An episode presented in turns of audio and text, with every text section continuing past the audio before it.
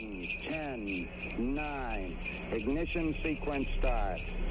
6, 5, 4, 3, 2, 1, 0.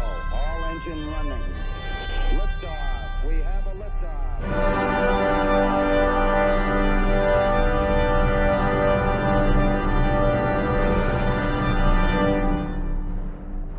Herzlich willkommen zur 25. Ausgabe des Countdown Podcasts und gleichzeitig der Weihnachtsfolge.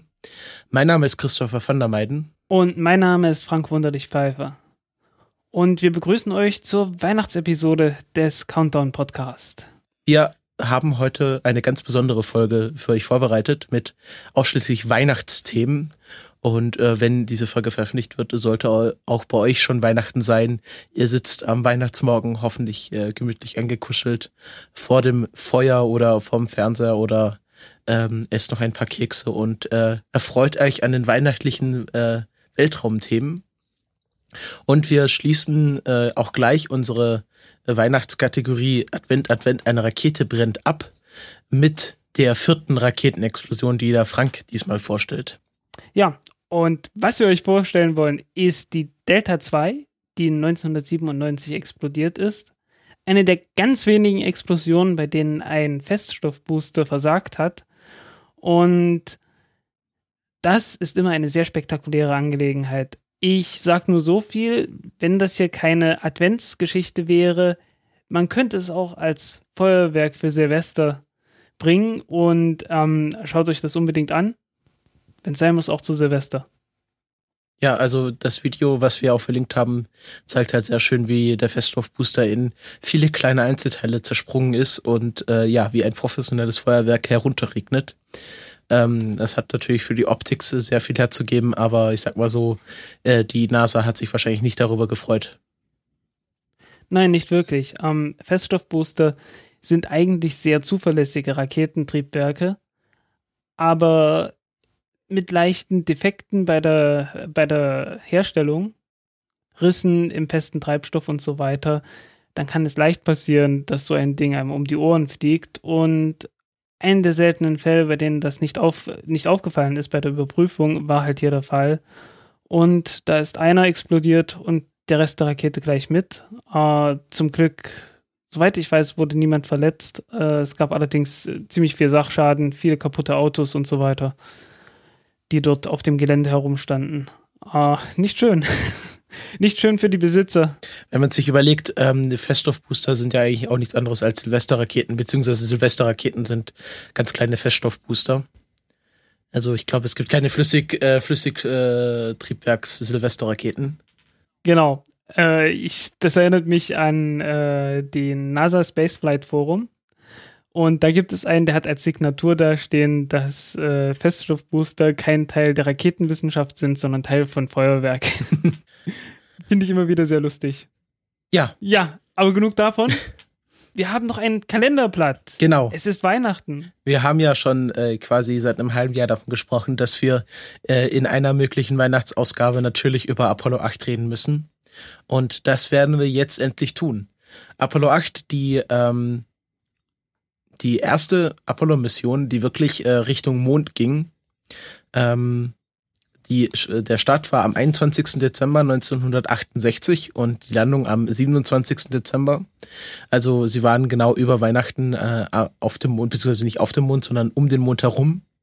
Die Besatzung waren Frank Bormann als äh, äh, Commander, James Lovell als ähm, ähm, als, äh, ich glaube, Service-Modul-Pilot, also der, der für das äh, Service-Modul, was äh, theoretisch äh, um den Orbit bleibt, zuständig war und William Anders als äh, Lander-Modul-Pilot, also der, der theoretisch das Landemodul steuern könnte, aber ähm, Apollo 8 hatte kein Landemodul. Ähm, dazu gleich noch mehr. Aber so waren halt die Aufgaben verteilt. Ähm, das äh, stand daraus, dass man eine gewisse Hierarchie schaffen wollte zwischen den drei Astronauten. Ja, wobei das Besondere ist, dass äh, James Lovell eigentlich die meiste Erfahrung von den dreien hatte. Genau. Aber nicht zum, aber nicht zum Mission Commander geworden ist. Genau. Ähm, er war auch nur der Ersatzmann, denn eigentlich sollte Michael Collins mitfliegen, der ja dann bei Apollo 11 der ähm, Service Modul Pilot war. Und der hatte aber einen Bandscheibenvorfall und fiel deswegen für Apollo 8 aus. Und deswegen äh, wurde kurzfristig James Lovell eingesetzt. Ja. Genau. Und eigentlich sollte Apollo 8 ja überhaupt gar nicht zum Mond fliegen. Ja. Wie kam es dazu? Es war so, äh, Apollo 8 sollte die erste Mission sein, die ähm, das Mondlandemodul, also das, was dann äh, schlussendlich auf dem Mond landen sollte, äh, testen sollte, und zwar im Erdorbit. Also sie wollten das in den Erdorbit mitnehmen und dort ausführlich äh, mal unter, unter Weltraumbedingungen testen. Und ähm, das Modul wurde auch rechtzeitig von äh, Grumman, ähm, dem ja, äh, Auftragnehmer, der dieses Service-Modul bauen sollte, angeliefert. Und äh, bei der Anlieferung haben sie das dann überprüft und haben so viele Mängel festgestellt, dass sie äh, unter keinen Umständen das bei Apollo 8 mitnehmen konnten. Und deswegen wurde Apollo 8 äh, zu einer C-Mission umbenannt. Also das, ursprünglich sollte es eine D-Mission sein, also es gab A, B, C und D-Mission. Also äh, je nachdem, wohin die fliegen, Erdorbit oder Mondorbit. Und äh, ursprünglich sollte es halt eine D-Mission sein. Im Erdorbit mit Landemodul wurde er dann aber zu einer C-Prime-Mission umbenannt, die dann äh, ohne Landemodul in den erstmals in den lunaren Orbit einschwenken sollte. Also sozusagen äh, den Weg erkunden, den dann schlussendlich Apollo 11 nehmen sollte. Ja, und damit war es mehr oder weniger äh, eine erweiterte Mission von dem, was Apollo 7 schon gemacht hat, weil Apollo 7, soweit ich mich erinnern kann, äh, hat praktisch das gleiche gemacht, nur ohne den Ausflug zum Mond. Genau. Die, ähm, also der, der Knackpunkt bei dieser ganzen Geschichte, warum das so besonders ist, ist, dass man die Triebwerke der dritten Stufe, ja, genau, die Triebwerke der dritten Stufe neu starten musste. Und äh, das ist immer eine heikle Angelegenheit, weil nur weil ein Triebwerk einmal angefangen hat, äh, sich zu zünden, muss das nicht bedeuten, dass es das beim zweiten Mal auch tut. Ja, das, das erinnert mich jetzt gerade an den zweiten Flug der Delta 3 Rakete, bei der die, der Neustart halt äh, gescheitert ist und zwar so spektakulär, dass sich dabei das ganze Triebwerk zerlegt hat. also, ja, es ist mit einigen Risiken verbunden, sowas zu machen. Und äh, ja. Genau, aber bei Apollo 8 hat es funktioniert. Sie sind erfolgreich äh, in den Mondorbit eingeschwungen und waren damit die ersten Menschen, die ähm, das Gravitationsfeld der Erde verlassen haben. Und auch das erste Mal, dass eine translunare In Injektion funktioniert hat. So nennt man nämlich das Manöver. Und hier kommen wir wirklich zur Schönheit, die die orbitale Mechanik darstellt. Weil was man ja machen muss, ist äh, in eine Richtung, eine Richtung so lang beschleunigen, dass der Orbit um die Erde so groß wird, dass man irgendwann mal am Mond vorbeifliegt und zwar zum richtigen Zeitpunkt, so dass man vom Mond wieder eingefangen wird. Und ähm, das ist äh, wirklich äh, durch reine Mathematik äh, sehr schön anzustellen. Und wenn man das sogar sehr geschickt macht, dann bekommt man so, äh, sogar noch einen Free Return. Also wenn man sagen will, wir wollen einmal am Mond vorbeifliegen und dann wieder zur Erde zurück, dann kann man das machen, indem man äh, quasi zum Mond hinfliegt und äh, genau so viel beschleunigt, dass man einmal um den Mond herumfliegt und ohne irgendwelche weiteren Manöver auszuführen zur Erde zurückkommt. Und ähm, das haben die natürlich hier nicht gemacht. Die wollten ein paar Orbits mehr um den äh, Mond fliegen, aber hier zeigt sich sehr schön, dass man mit sehr geschickten äh, äh, Burn-Manöver, also mit sehr geschickten Zündungen der Triebwerke, sehr äh, elegante Sachen anstellen kann. Und das war auch mal nötig, nämlich nicht bei Apollo 8, sondern bei der berühmten Mission Apollo 13. Da hat man nämlich genau das gemacht. Genau. Da ist man einmal, da ist man, da hat man keinen Orbit geflogen, sondern ist einfach nur einmal hinter dem Mond lang und wieder zurück zur Erde geflogen. Ja. Und das gleiche Manöver hat man witzigerweise auch einmal mit einem Satelliten gemacht, der auf einer falschen Bahn war. Also man nimmt. Äh, Darüber hatte ich vor kurzem auch mal geschrieben. Genau, man nimmt äh, den, den, den, das Mondgravitationsfeld und äh, wie als würde man, man, man kennt das ja, wenn man ganz schnell rennt und dann äh, sich an so einem Laternenpfosten äh, festhält, dann äh, dreht man ja quasi äh, um, ohne Großgeschwindigkeit zu verlieren, außerhalb durch Re äh, Reibung an dem Laternenpfosten. Und genau das macht man mit dem Mondorbit. Deswegen war Apollo 13, also die Astronauten von Apollo 13 sind die Menschen, die bisher am weitesten weg von der Erde flogen, weil dieser, dieser Free Return Orbit beim Mond natürlich wesentlich weiter weg ist als so ein ähm, Orbit, den man dann halten möchte für mehrere Umrundungen. Ja, genau. Und äh, Apollo 8 war nicht nur das erste Mal, dass ein Mensch zum Mond geflogen ist. es war auch das erste Mal, dass ein Amerikaner an Weltraumkrankheit litt. Und das war ausgerechnet der Mission Commander Bowman. Ähm, Frank Bowman heißt noch genauso wie ich. Schlimm. Ich sollte kein Astronaut werden. das Ganze war, das Ganze war ziemlich unschön. Also äh, wir reden von Brechdurchfall. Nahrung, äh, wir, wir, wir reden von Nahrungsmitteln, die in verschiedenen Zuständen aus diversen Körperöffnungen kamen. Ja, also es, es äh, man hat, also erst hatte man gedacht, also es war so, dass Frank Bormann nicht schlafen konnte und weil halt äh, so, ein, so eine Raumkapsel natürlich nie leise ist und äh, es wahrscheinlich auch sehr aufregend war. Es ist ja nicht so wie bei der ISS, wo man so einen Alltag hat, sondern das ist halt ähm, hier äh, acht Tage oder sechs Tage einfach durchpowern und ähm, Frank Bormann hatte dann äh, mit Absprache der NASA eine Sch Schlafpille genommen, die sie an Bord hatten, gerade für solche Fälle. Und ähm, die, ähm, also das hat es wahrscheinlich bestärkt, beziehungsweise die ist ihm nicht wirklich bekommen. Und er hat dann angefangen, sich zu übergeben und äh, Durchfall zu bekommen. Und äh, es wurde dann so weit, dass kleine runde Kügelchen, weil im Weltraum ja Flüssigkeiten immer ein, eine Kugel bilden, ähm, von äh, Fäkalien und äh, Erbrochenem durch die Kapsel schweben und die Astronauten Mühe hatten, das alles wieder einzusammeln, weil man natürlich sowas, erstens ist das ziemlich ekelhaft, aber zweitens läuft man Gefahr, dass man dadurch äh, die Instrumente beschädigt, was natürlich äh, viel äh, gefährlicher ist, als einfach nur Scheiß ins Gesicht zu bekommen, um das mal so salopp auszudrücken. Ja. Ähm, wie kommt's, dass Weltraumkrankheit da plötzlich eine neue Sache war. Ich meine, man hat ja immerhin schon Mercury-Missionen geflogen, man hatte die Gemini-Missionen geflogen. Und das Problem ist letzten Endes, Weltraumkrankheit kommt halt äh, durch diese, durch die Koordinationsprobleme zwischen den Bewegungen des Körpers und dem, was man halt so wahr, was man sonst so wahrnimmt, äh, zustande. Aber dazu muss man sich erstmal bewegen. Das Problem ist, äh, bei den Gemini-Kapseln zum, zum Beispiel, äh, so eine Gemini-Kapsel hatte einen Innenraum ungefähr so groß wie eine Duschkabine. Und da waren zwei Astronauten drin. Übrigens für bis zu zwei Wochen. Ich möchte da nicht dabei gewesen sein, um ganz ehrlich zu sein. Jedenfalls hatten die auch nicht viel, viel Möglichkeit, sich überhaupt zu bewegen und äh, das Gehirn hatte auch nicht viel Möglichkeit, dort irgendwelche Widersprüche festzustellen. Und so hat sich dann, so haben sich dann halt dort die Symptome der Weltraumkrankheit in einigen Grenzen gehalten. Aber in dem, ähm, in dem Command-Module von den Apollo-Missionen war halt viel mehr Platz. Und äh, ja, plötzlich hatte man da ganz andere Dinge gehabt mit denen der Körper zurechtkommen musste.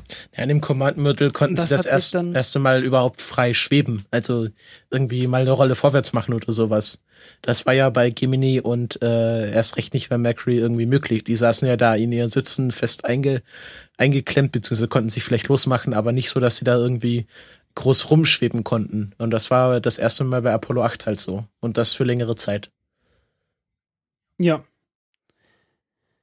Ja, trotz allem, äh, und auch so eine Sache, wo ich nicht dabei gewesen sein möchte, in diesem Zustand äh, dann alles sauber machen und ganz schnell die TV-Kamera rausholen und Interviews geben, weil das Ganze war natürlich enorm interessant. Die allerersten Menschen, die zum, die zum Mond fliegen, äh, zwar nicht landen, aber immerhin hinfliegen. Noch dazu an Weihnachten. Also, äh, also wenn man irgendwo ein TV-Interview geben möchte, dann ja wohl dort. Hat man gemacht. Äh, natürlich noch nicht live und in Farbe, aber live und in Schwarz-Weiß. Das Ganze hat man dann gemacht mit einer Vidicon-Röhre. Äh, also mit einer Vidicon-Kamera und da drin ist eine Vidicon-Röhre. Und äh, das letzten Endes klassische Röhrentechnik. Das ist eine Röhre mit äh, einer Schicht, die lichtempfindlich ist und umso mehr Licht drauf fällt, umso mehr Ladungsträger werden halt praktisch aus dem, aus dem Farbstoff, der da ist, herausgeschlagen. Aber die bleiben immer noch so schwach gebunden an diese Schicht. Und die haut man dann raus mit dem Elektronenstrahl, den man in jeder Röhre drin hat, in jeder so einer Vakuumröhre drin hat. Und umso mehr von den Ladungsträgern von dem Elektronenstrahl noch zusätzlich rausgehauen werden, umso mehr Licht muss dann halt auf den jeweiligen Punkt gefallen sein. Ja, und so wird dann halt Stück für Stück diese ganze Schicht abgerastert und äh, daraus äh, hat man dann ein elektrisches Signal und das elektrische Signal kann man dann zur Erde funken und als Schwarz-Weiß-Bild zusammensetzen. Und das hat man nicht nur für TV-Übertragungen gemacht, sondern Vidicon-Röhren kamen dann für alles Mögliche auch noch damals zum Einsatz, weil es war halt Stand der Technik. CCD gab es, glaube ich, noch. Also CCD gab es damals überhaupt noch nicht und das hat auch noch eine ganze Weile gebraucht. Und beispielsweise die Voyager-Sonden, die flogen auch mit Vidicon-Röhren und nicht mit CCD-Modulen, wie wir sie heute kennen. Du solltest vielleicht erklären für Leute, die nicht mit diesen Akronymen vertraut sind, was CCD heißt. Ja, also CCD äh, heißt Charge Coupled Devices. Das ist letztendlich die klassische Halbleitertechnik. Also äh, man hat halt äh, ein Stück Silizium auf das Lichtfeld. Dort werden äh, auch wieder Ladungsträger befreit.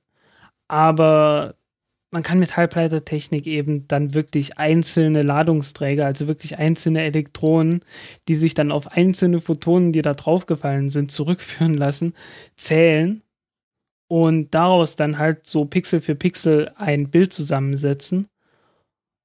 Eben digital. Die Vidicon-Röhre, das ist komplett Analogtechnik. Ja, und das hat ja auch äh, ziemlich gut funktioniert. Ähm, wobei ja, die erstaunlich gut. USA, was man dazu sagen muss, die USA hatten sehr lange äh, keine Live-Übertragung aus ihren Raumkapseln. Da waren die Sowjets schon wesentlich weiter. Also, also diese Live-Übertragung aus Weltraumkapseln, das hatten die Sowjets schon bei Yuri Gagarin. Und ähm, die Amerikaner hatten damit lange noch äh, Probleme, das selber hinzukriegen. Und ähm, was natürlich vielen Leuten, die sich nicht explizit mit Raumfahrt beschäftigen, von Apollo 8 in Erinnerung bleibt oder äh, sie davon wissen, wenn sie noch, da noch nicht geboren sind, ist natürlich das Foto Earthrise, was ähm, von den Apollo-Astronauten geschossen wurde und das erste Foto vom äh, Erdaufgang war, was äh, von einem Menschen gemacht wurde. Also es gab davor schon ähm, eine Sonde. Ähm, das kam so, also sie hatten dann äh, mehrere Orbits um den Mond geplant und ähm, haben dann halt ihre, ihre Experimente gemacht, Beschreibung der Mondoberfläche, Kartografierung und so weiter und so fort. Und äh, während des vierten Orbits ähm, hatten sie dann quasi so eine Position, dass sie die Erde aufgehen haben sehen hinter dem, äh, ja, hinter dem Mond. Und Bormann hat das zuerst gesehen und hat ganz aufgeregt alle seine, seine zwei Crewmitglieder zusammengerufen und sie haben dann angefangen, Fotos zu machen. Bormann in Schwarz-Weiß und ich glaube, es war William Anders, der dann das berühmte Farbfoto geschossen hat, was er dann auch von, äh, vom Live-Magazin als eines der 100 Fotos, das die Welt verändert haben, ähm, gewählt wurde. Und ähm, das Interessante ist, dass man den Erdaufgang nicht vom Mond direkt aussehen kann, weil der Mond ja eine äh, feste Rotation äh, im Vergleich zur Erde, also im, im Verhältnis zur Erde hat. Also immer die gleiche Seite des Mondes zeigt äh, von der Erde weg und immer die gleiche Seite des Mondes zeigt zur Erde hin. Und nur wenn man. Deswegen kennen wir, deswegen haben wir dieses berühmte Mondgesicht. Genau. Immer wenn wir zum Mond an, immer wenn wir den Mond anschauen, zeigt er uns dieses gleiche Gesicht. Das liegt einfach daran, dass der einfach immer die gleiche Seite zu uns zeigt. Es gibt aber tatsächlich ein paar Veränderungen, äh, weil der Mond ist auf einem elliptischen Orbit und je nachdem, ob, wenn er etwas näher rankommt, dann bewegt er sich natürlich auch etwas schneller. Und dann sehen wir ein, ein kleines bisschen von der Seite. Und ja, wenn er weiter weg ist, dann ist er entsprechend etwas langsamer und dann sehen wir ein bisschen von der anderen Seite. Das ist die Libration und äh, deswegen können wir tatsächlich ein kleines bisschen mehr als die Hälfte sehen vom Mond. Und ein Erdaufgang könnte man deswegen vielleicht trotzdem sehen, aber wirklich bloß am absoluten Rand in ein paar bestimmten Zonen des Mondes. Und zwar dann äh, regelmäßig. So alle, alle vier Wochen. Jeden Monat halt. Also äh, lasst euch nichts erzählen, wenn in irgendwelchen Sci-Fi-Filmen die der der Astronaut oder das Alien auf dem Mond steht und äh, die Erde aufgehen sieht. Das ist nicht möglich. So ein Erdaufgang, den man dann halt aktiv äh, beobachten kann, ist halt nur aus dem Orbit möglich. Und ähm, ja. das Zweite, was, was so in das Allgemeinwissen der Menschheit eingegangen ist, ist diese berühmte Lesung von Genesis äh, zum Erdaufgang. Und ich habe das mal vorbereitet.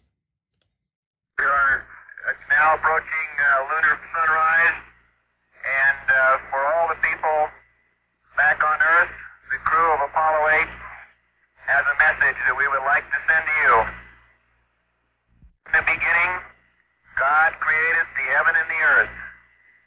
And the earth was without form and void, and darkness was upon the face of the deep. And the Spirit of God moved upon the face of the waters. And God said, Let there be light. And there was light. And God saw the light. That it was good. And God divided the light from the darkness. And God called the light day, and the darkness he called night, and the evening and the morning were the first day. And God said, Let there be a firmament in the midst of the waters. Let it divide the waters from the waters. And God made the firmament, and divided the waters which were under the firmament from the waters which were above the firmament. And it was so. And God called the firmament heaven, and the evening and the morning was the second day.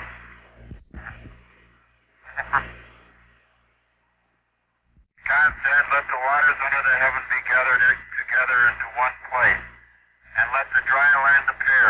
And it was so. And God called the dry land earth, and the gathering together of the waters called he seas. God saw that it was good. And from the crew of Apollo 8, we close with good night, good luck, a Merry Christmas, and God bless all of you, Ja, das war Ja, die TV-Übertragung. Ähm, die tatsächlich, äh, hat man errechnet, zu dem Zeitpunkt oder äh, in den Jahren danach, äh, mindestens ein Viertel der zu damals lebenden Menschen gesehen hat. Ähm, was ja schon eine Leistung ist, wenn man überlegt, wie viel es Menschen äh, gibt und wo die alle sind. Ja. Wobei die, die Lesung, muss ich sagen, äh, thematisch äh, würde ich sagen, absolut korrekt. Entstehung der, die Entstehung der Erde zu dem Moment äh, zu besprechen, ist absolut korrekt. Aber das Ganze ausgerechnet aus der Bibel vorzulesen, ist dann doch etwas, äh, etwas merkwürdig, denn letzten Endes, ähm, man tut das Ganze vom Mond aus äh, und zeigt, zeigt gerade etwas, das, äh, das mit der Bibelgeschichte überhaupt nichts mehr zu tun hat. Genau. Und aber es, es zeigt halt, es zeigt halt äh, wirklich, wie sich da die Zeiten völlig überschneiden. Ja, also man muss, man muss ja bedenken, dass äh, Houston, also äh, Mission Control, direkt im äh, Bible Belt liegt, also dem äh, hochevangelikalen äh, Bereich der USA und dass ähm, viele Mitarbeiter der NASA sehr, sehr gläubig waren. Also selbst Werner von Braun äh, hatte dann äh, selbst äh, einen sehr evangelikalen Schlag eingenommen, nachdem er seine Nazi-Vergangenheit hinter sich gelassen hat. Und ähm, sie wurden aber auch deswegen verklagt tatsächlich. Also ähm, Madeleine Murray O'Hare, eine berühmte Atheistin oder äh, ja, eine berühmte Frau der Atheistenbewegung in den USA, die äh, zum Beispiel die Atheistenvereinigung der USA gegründet hat und äh, sich äh, im Bereich des Atheismus sehr verdient gemacht hat, wenn man das so sagen kann. Ähm, hat die NASA vor dem Supreme Court deswegen verklagt, wurde aber abgewiesen, äh, weil, ähm, weil der Supreme Court keine Jurisdiktion gesehen hat. Also ähm, hat, hat die Klage einfach abgewiesen. Aber die NASA hat darauf reagiert und war danach sehr zurückhaltend mit äh, allen religiösen Aktivitäten, die Astronauten im Weltraum öffentlich vollführen.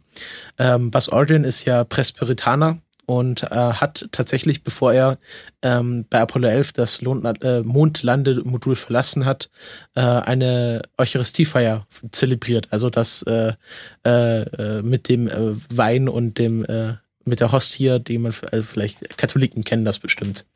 Und ähm, das hat er aber lange Jahre abgestritten, dass er das gemacht hat. Also er hat lange das verneint und es war wirklich eine sehr persönliche Aktivität. Er hat auch alle Audioaufnahmen, die ständig äh, in diesen äh, Mondlandemodulen mitliefen, abgeschaltet.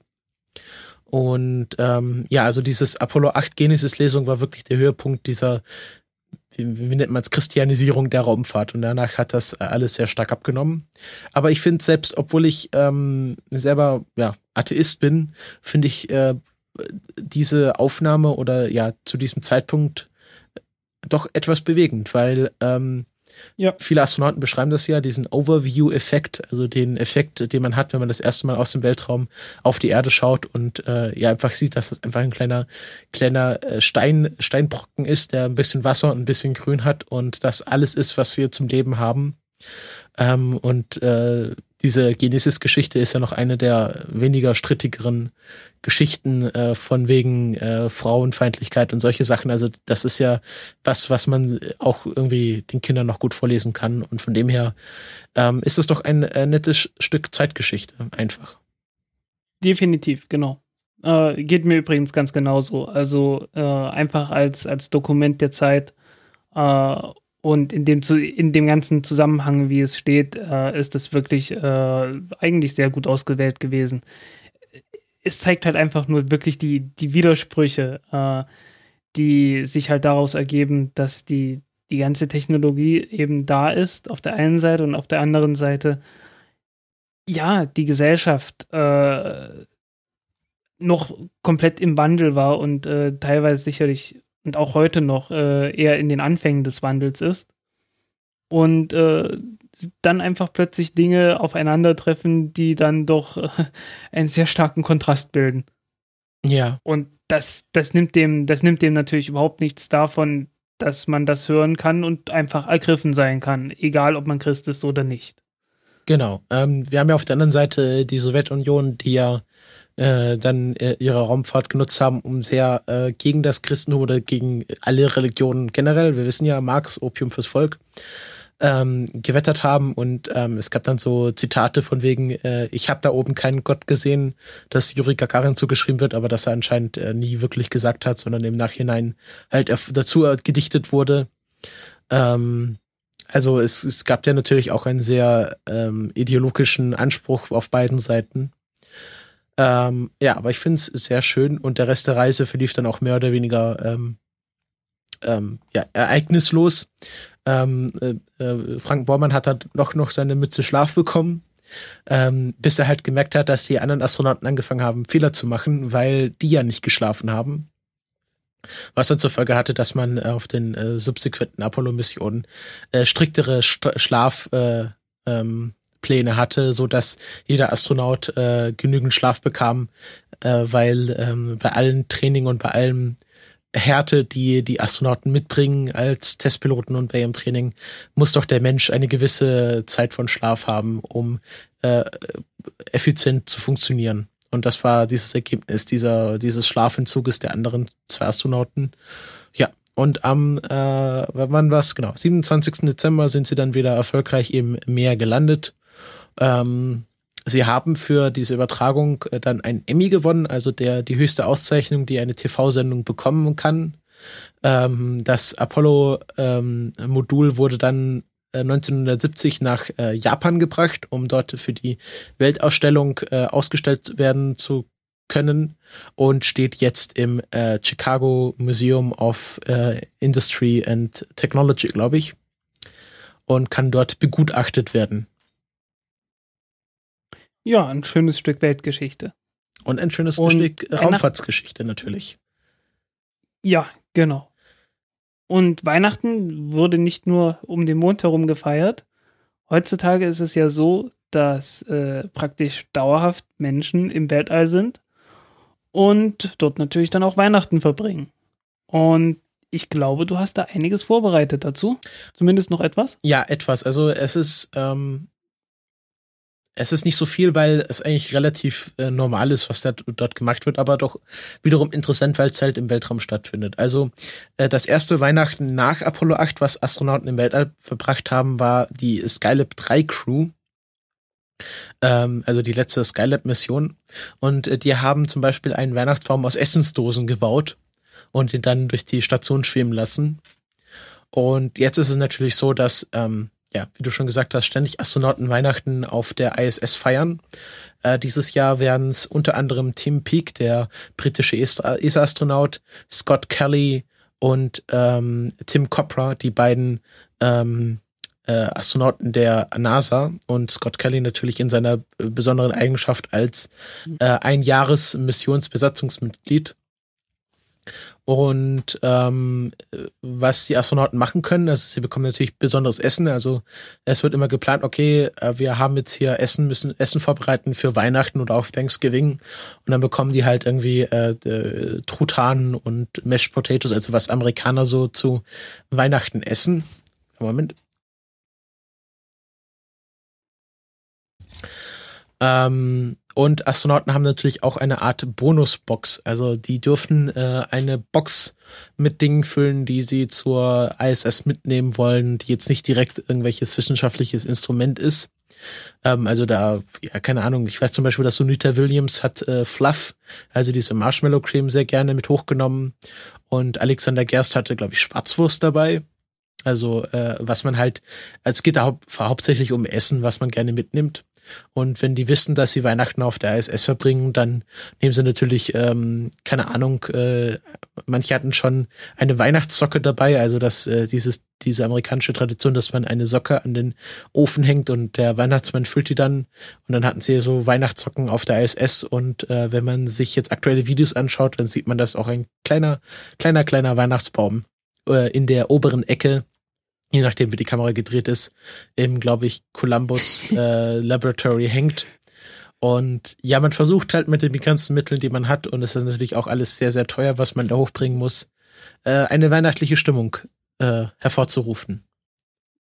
Dann wiederum ist die ISS natürlich auch schon seit 15 Jahren da oben. Äh, es ist ja eine, es ist ja letzten Endes eine WG und es ist auch irgendwie eine Wohnung. Und ich kann mir sehr gut vorstellen, dass sich über die Jahre dann doch so einiges äh, an, an weihnachtlichen Krimskrams dort oben angesammelt hat.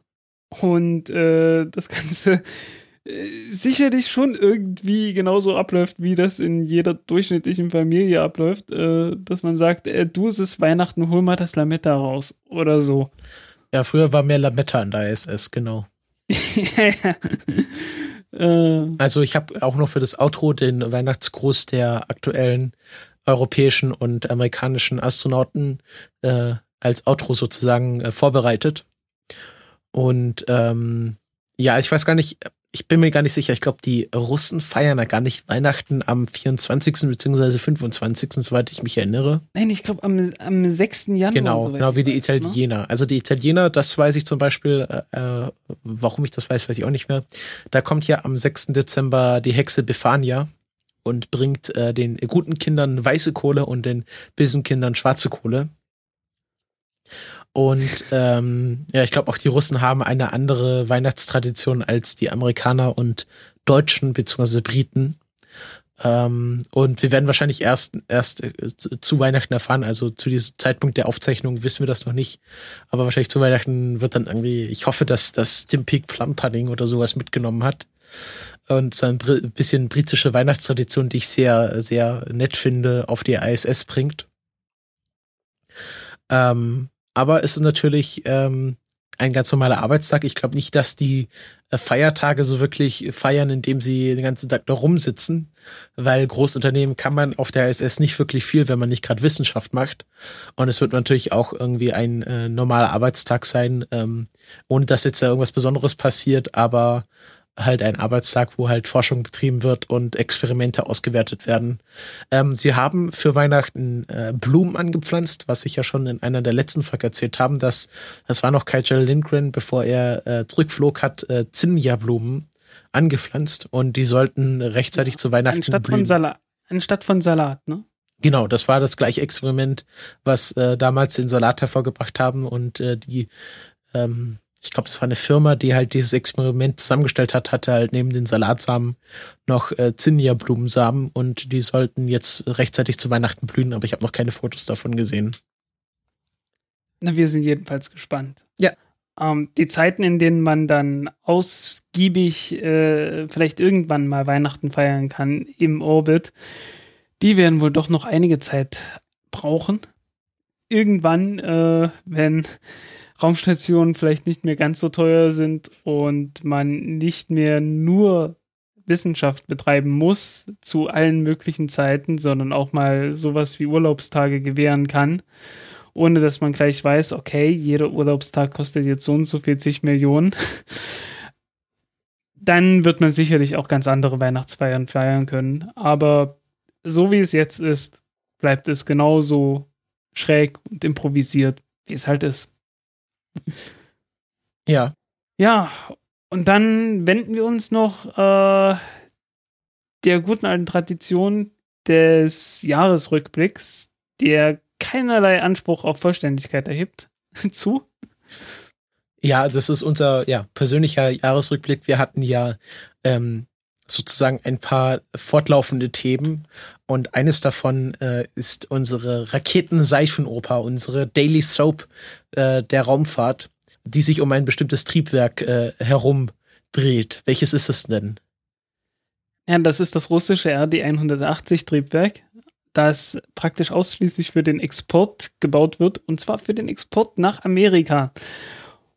Und wie jeder aus der politischen Situation, wie sie heute ist, äh, herauslesen kann, wenn ihr das irgendwann in vielen Jahrzehnten ausgrabt, diese Sendung und nachschaut, äh, schaut einfach mal bei 2015 in der Weltpolitik nach.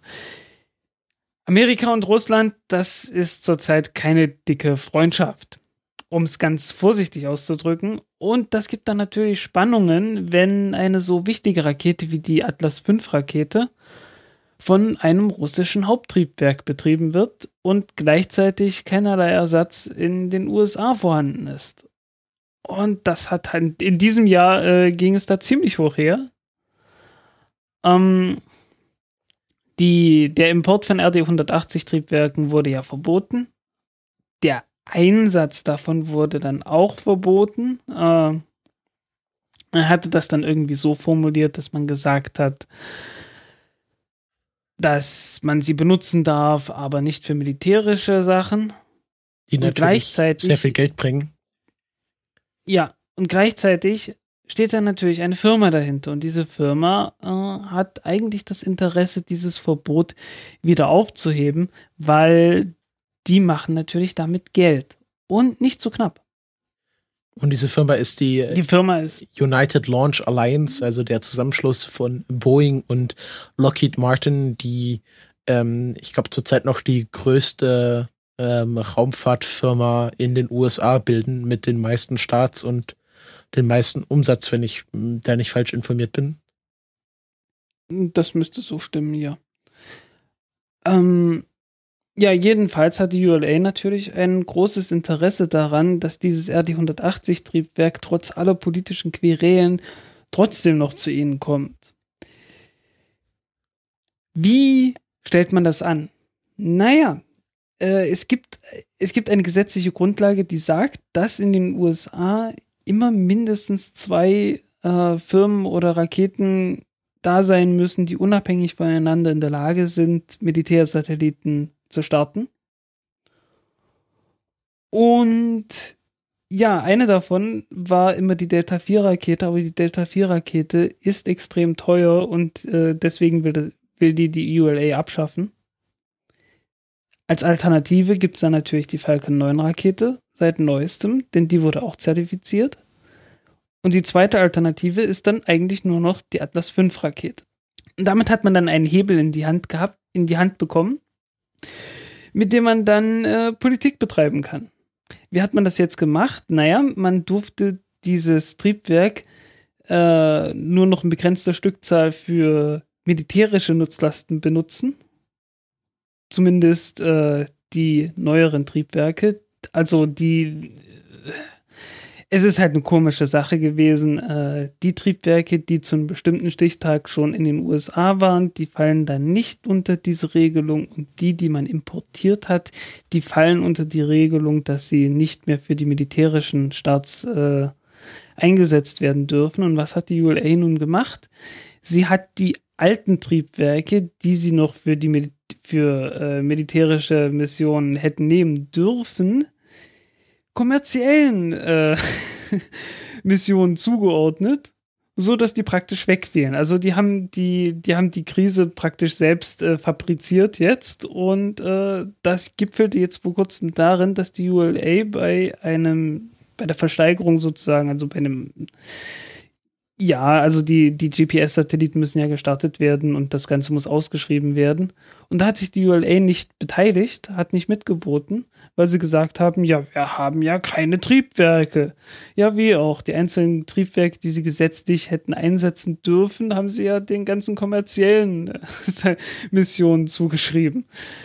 Naja, ähm, jedenfalls äh, gipfelte das jetzt äh, darin, dass das ganze Gesetz fallen gelassen wurde. Und das, nachdem wir äh, das ganze Jahr darüber gesprochen haben, nachdem äh, die Suche nach Alternativen zu, also wirklich relativ große Blüten getrieben hat. So dass man ah. eine ukrainische Firma äh, komplett in die USA umziehen wollte, die dann ähm, die ihre Version von Triebwerken in den USA bauen sollte, aber halt komplett mit ukrainischen äh, Wissen sozusagen ja, Wissen und, und Leuten. Man hätte halt praktisch genau das gemacht, äh, was die Chinesen so machen. Ne? Man hätte das Wissen aus der Ukraine in die USA gebracht. Weil in den USA einfach das, das, die technische Expertise nicht existiert, so ein Triebwerk zu bauen.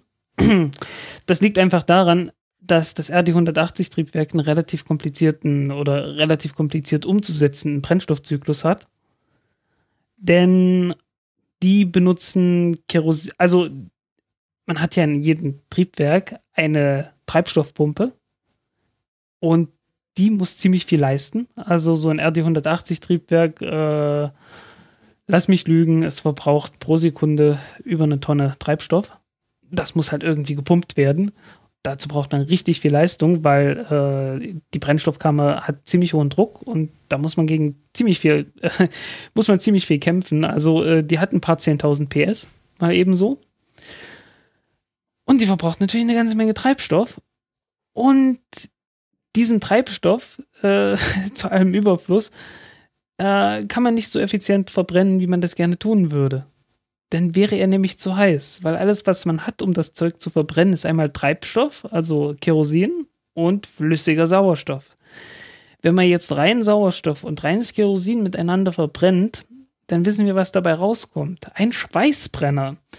Mit einem Schweißbrenner sollte man keine Turbine betreiben.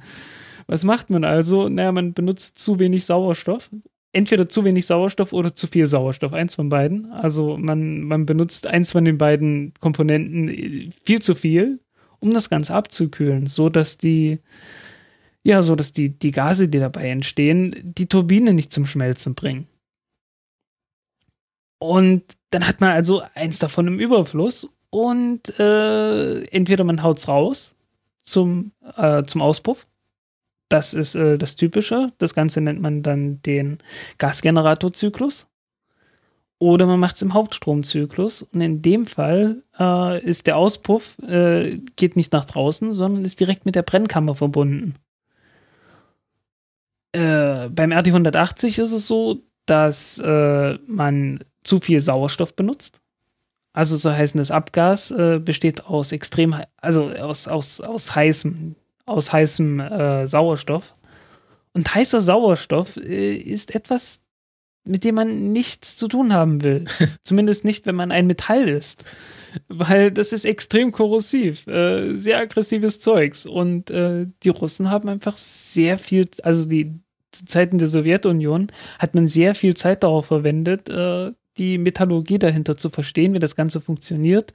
Man hat da irgendwie, glaube ich, äh, keramische Beschicht Beschichtungen gefunden und einen Weg äh, gefunden, die da drauf zu halten auf den Oberflächen, ohne dass sie kaputt gehen und so weiter.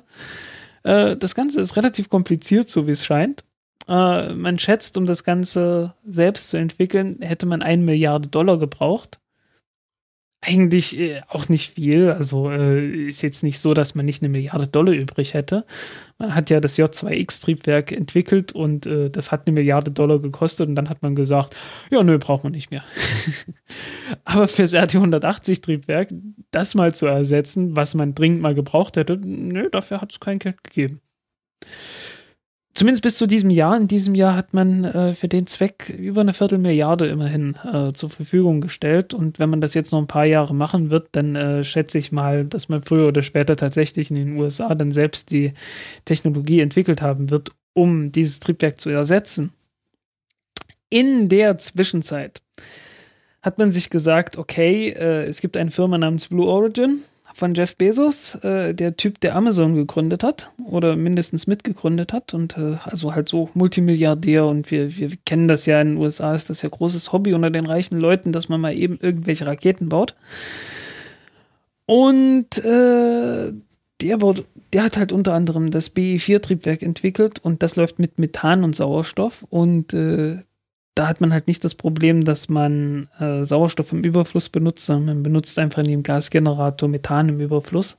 Und das funktioniert. Bei Kerosin funktioniert das nicht, weil Kerosin, wenn du das in, mit zu wenig Sauerstoff verbrennst, dann gibt das Ruß. Wenn du das gleiche mit Methan machst, äh, dann schleicht das alles noch halbwegs und das Ganze wird, setzt sich nicht zu. Und daraus wollte man dann die Vulkanrakete bauen. Die wurde jetzt im April dieses Jahr vorgestellt und äh, es sah doch sehr danach aus wie mit der heißen Nadel gestrickt. Äh, die Weiterentwicklung dieser Rakete äh, wurde auch immer bloß quartalsweise äh, finanziert. Zur gleichen Zeit ist äh, praktisch der gesamte Vorstand von der ULA zurückgetreten und äh, es gibt dort große Umbaumaßnahmen, einfach weil äh, ja der ULA droht jetzt ernsthaft das Geschäftsmodell zusammenzubrechen. Äh, vor allen Dingen, nachdem man das Gesetz hatte, dass man das Haupttriebwerk nicht mehr benutzen durfte. Das ist natürlich jetzt überhaupt kein Problem mehr, nachdem man das Gesetz abgeschafft hat so heißen, es wird sich wie, also diese Seifenoper geht auf jeden Fall in die nächste Runde, weil es wird sich jetzt noch zeigen müssen, ob die Vulkanrakete jetzt tatsächlich ernst gemeint war oder nicht, ob man das durchzieht, ob man tatsächlich die Triebwerke, die BE4-Triebwerke von Blue Origin benutzt oder nicht. Äh, oder ob das Ganze am Ende einfach bloß eine Ente ist und dann muss man äh, schauen, äh, wird jetzt tatsächlich noch ein Ersatz für das RD-180 Triebwerk äh, entwickelt und dann einfach in die Atlas 4, äh, in die Atlas 5 Rakete eingebaut oder nicht. Also es wird auf jeden Fall sehr interessant. Und das Ganze das Ganze war durchaus ernsthaft, ne? Also die, die, die existenziellen Probleme von der ULA sind nicht einfach nur dahergeredet. Zwischendurch hat, ist es ja so weit gekommen, dass Aerojet Rocketdyne ein Angebot gemacht hat, die ganze ULA zu kaufen für zwei Milliarden und dann äh, ist das doch wieder ist man davon doch wieder weggekommen. Äh, naja, es war, ja, es war so, dass, dass Lockheed Martin gerne verkauft hätte, aber sich Boeing gesperrt hat. Also äh, 50 Prozent der ULA hätte, wäre gerne aus dem Geschäft ausgestiegen. Ja, äh, das sollte man sowieso noch dazu sagen. Die ULA ist ja eigentlich entstanden, äh, weil äh, es gab zwei Raketen die Delta 4 Rakete und die Atlas 5 Rakete. Delta 4 kam von Boeing, die Atlas 5 kam von, kam von Lockheed Martin.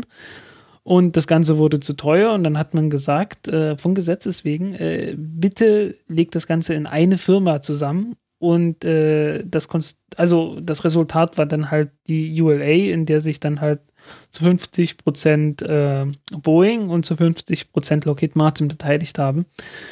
Und äh, die wurden dann über Nacht zu Monopolisten und äh, plötzlich äh, stiegen auch die Preise der Raketen. Wer hätte das gedacht? Ja, und dann äh, kam SpaceX um die Ecke und sagt, hallo, wir bauen jetzt auch Raketen.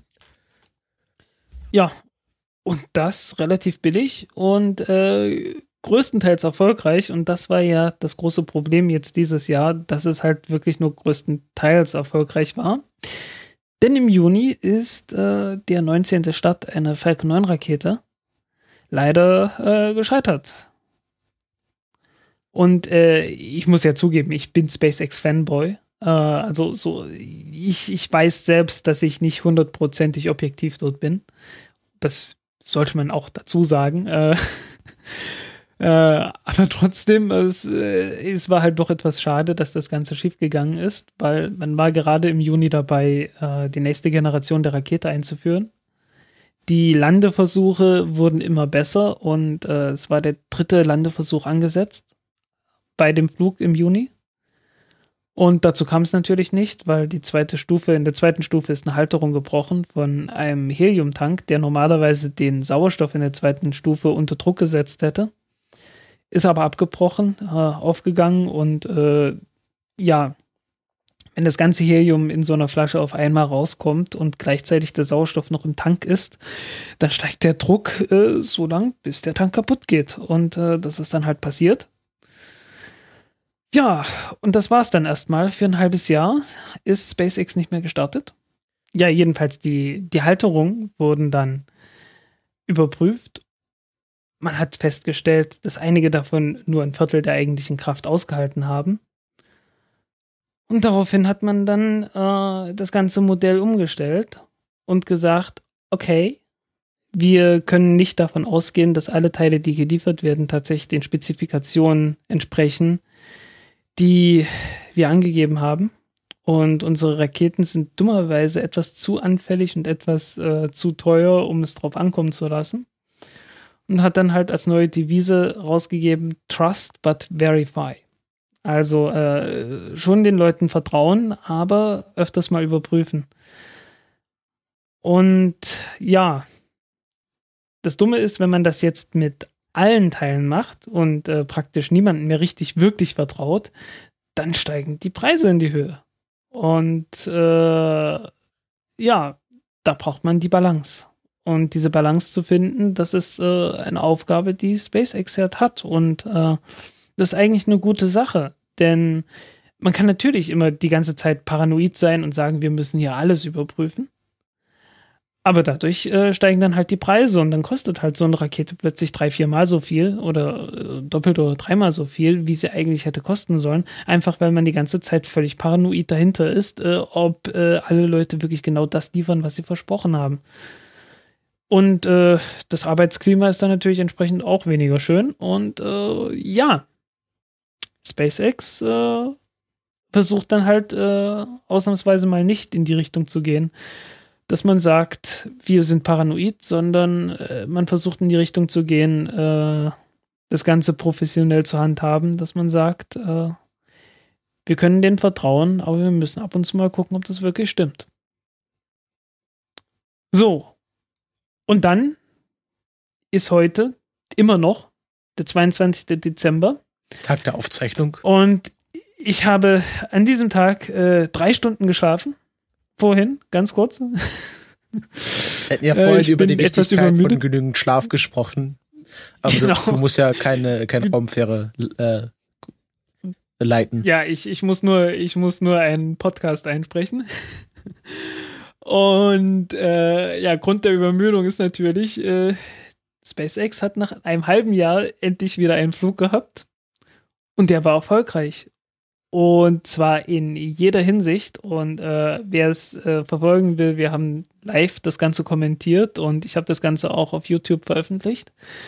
Kann sich jeder nochmal anschauen, was wir dazu gesagt haben zu dem Zeitpunkt. Ähm, ich glaube, es, also die, es sind keine übermäßigen Emotionsausbrüche, aber man hat es, glaube ich, gemerkt, dass da doch, dass da doch einiges war. Also bei uns nicht. es war halt äh, in, nachts. Bei es war halt nachts um war drei. Party. Also da sind wahrscheinlich. Da war Party, da war Party. Einige mit dem Kater aufgewacht. Mit Sicherheit. Und äh, dann stand da irgendwo auch noch eine Rakete rum. Wie ist das nur passiert? Ja, die Rakete ist wieder gelandet. Ähm, sehr schönes Ding. Äh, wie gesagt, man hat es ja mehrfach versucht und äh, jetzt zum ersten Mal hat man endlich die Genehmigung bekommen, die Rakete, also die Landeversuche auf dem Land zu unternehmen und nicht auf einem Schiff. Und das hat funktioniert. Und das ist gut. Und das heißt aber noch nicht, dass jetzt sofort die Revolution ausgebrochen ist. Das ist es auch nicht. Äh, es ist ein sehr gutes Zeichen, das muss man sagen. Äh, aber es ist noch nicht die absolute Revolution. Denn äh, jetzt kommt das Problem, man muss das Ding tatsächlich dann auch äh, wieder neu verwenden. Ach ja, im Übrigen, äh, SpaceX hat sich zwischen, zwischenzeitlich irgendwann mal gemeldet und gesagt, äh, dieses Ding wird nicht bis zur Zerstörung getestet, dieses Ding bleibt am Boden. das wird tatsächlich irgendwann ausgestellt. Es gehört in ein Museum, also, Dr. Jones. Ja, ja. Und genauso wird es wohl auch enden. Äh, aber vorher wird man es mit Sicherheit äh, zerlegen und genau schauen. Äh, ja, ich meine, man, man hat hier eine völlig neue Möglichkeit. Ne? Man kann sich endlich mal anschauen, äh, wie sieht so ein Triebwerk aus, nachdem es tatsächlich eine richtig echte Mission äh, durch hat. Und man kann sich dann auch überlegen, okay, wie sahen andere Triebwerke aus, nachdem sie auf dem Teststand gearbeitet haben? Kann dann gucken, okay, äh, welche Differenzen gibt es da? Ich meine, immerhin ist das Ding im Vakuum gelaufen und nicht an der Luft. Das macht ernsthafte Unterschiede. Also äh, ich, ich erinnere mich da so an den, äh, an den ersten Flug der Falcon 9 Rakete als die Steuerung der, der Düse versagte, weil sie einfach überhitzt ist, weil äh, auf dem Teststand war es immer so, da ist ein leichter Luftzug äh, vorbeigezogen und hat das Ding gekühlt und im Vakuum war es dann halt nicht mehr so. Ich erinnere mich auch an den ersten Testflug der Falcon 9 Version 1.1, wo die zweite Stufe, wo bei der zweiten Stufe der Neustart versagt hat, äh, weil man eine Sauerstoffleitung in der Nähe der Kerosinleitung hatte der Sauerstoff ist natürlich extrem kalt und äh, die Isolation dazwischen hat nicht ganz ausgereicht. Und so hat der kalte Sauerstoff dazu geführt, dass das Kerosin gefroren ist. Ähm, und genauso muss man sich jetzt halt diese Triebwerke alle nochmal anschauen und gucken, ja, wie sieht das aus, nachdem die die ganze Zeit im Vakuum da oben gelaufen sind? Äh, wie sieht das, wie sieht ein Triebwerk aus, nachdem es äh, viermal neu gestartet wurde?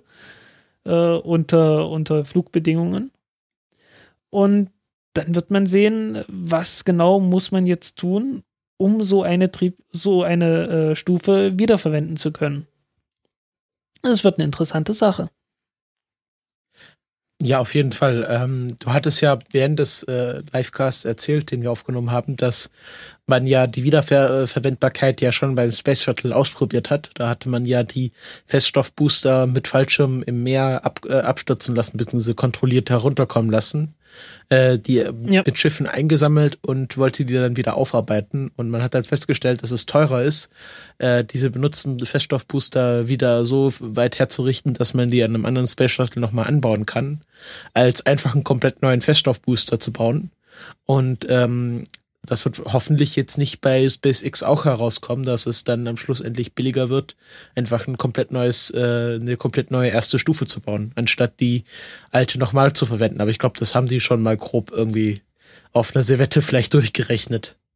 ja, wahrscheinlich auch mehr als auf nur eine Serviette.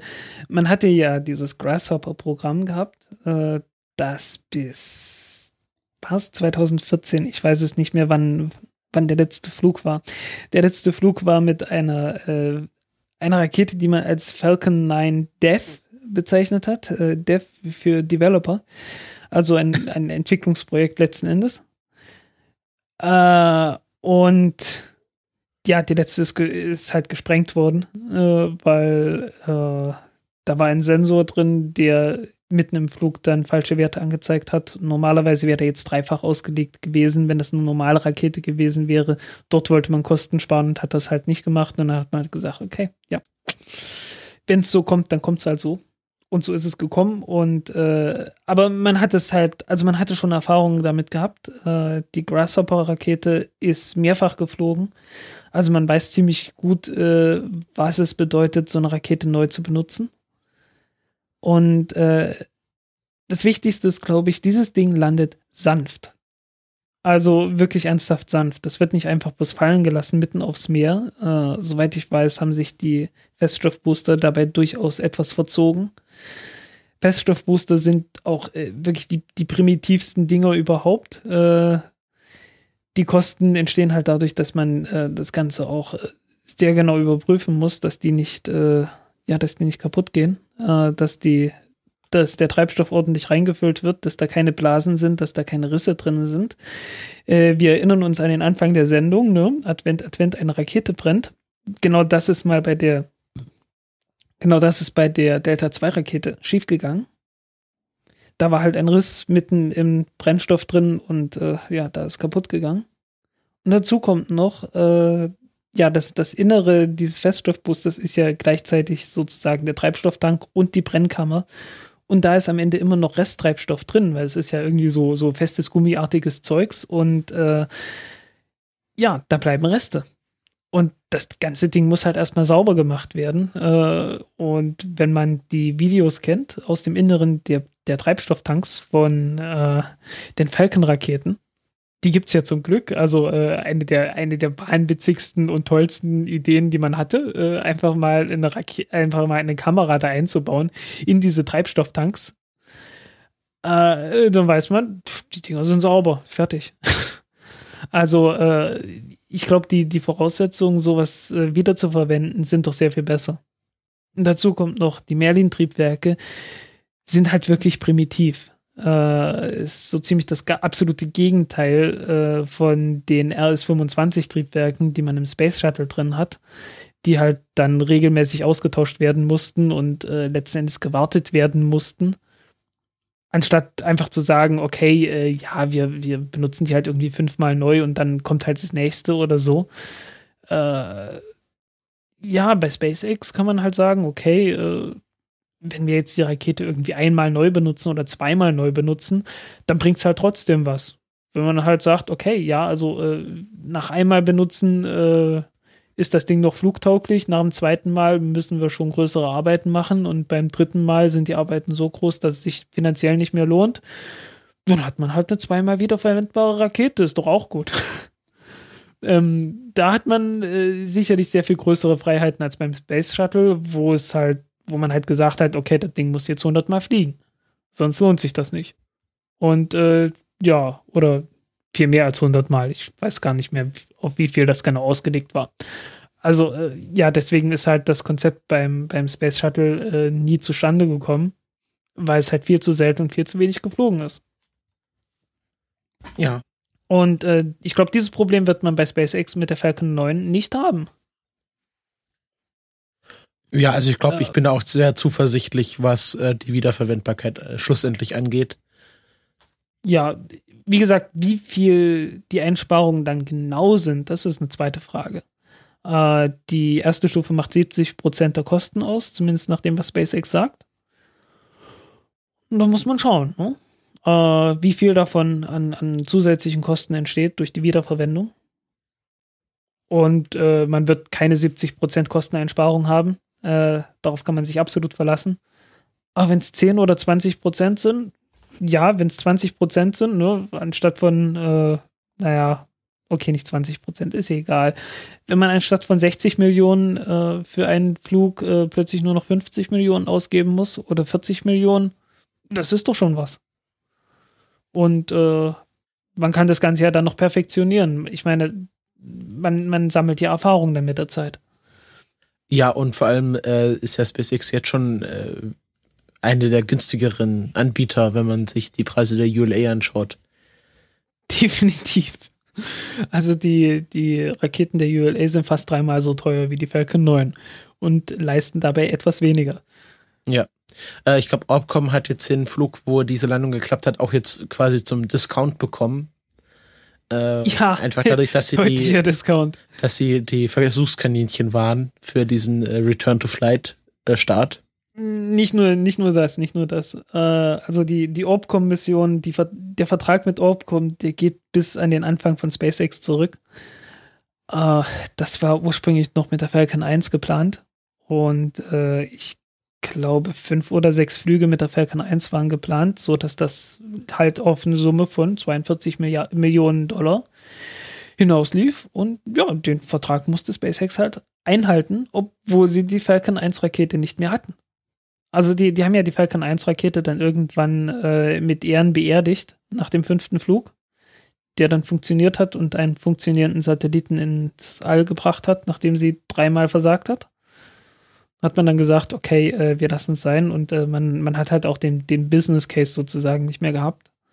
Äh, vor allen Dingen, weil die, die Falcon 1 Rakete halt eine komplett andere, ja, brauchst halt eine komplett neue äh, äh, Produktionsstrecke, um so eine kleine Rakete zu bauen.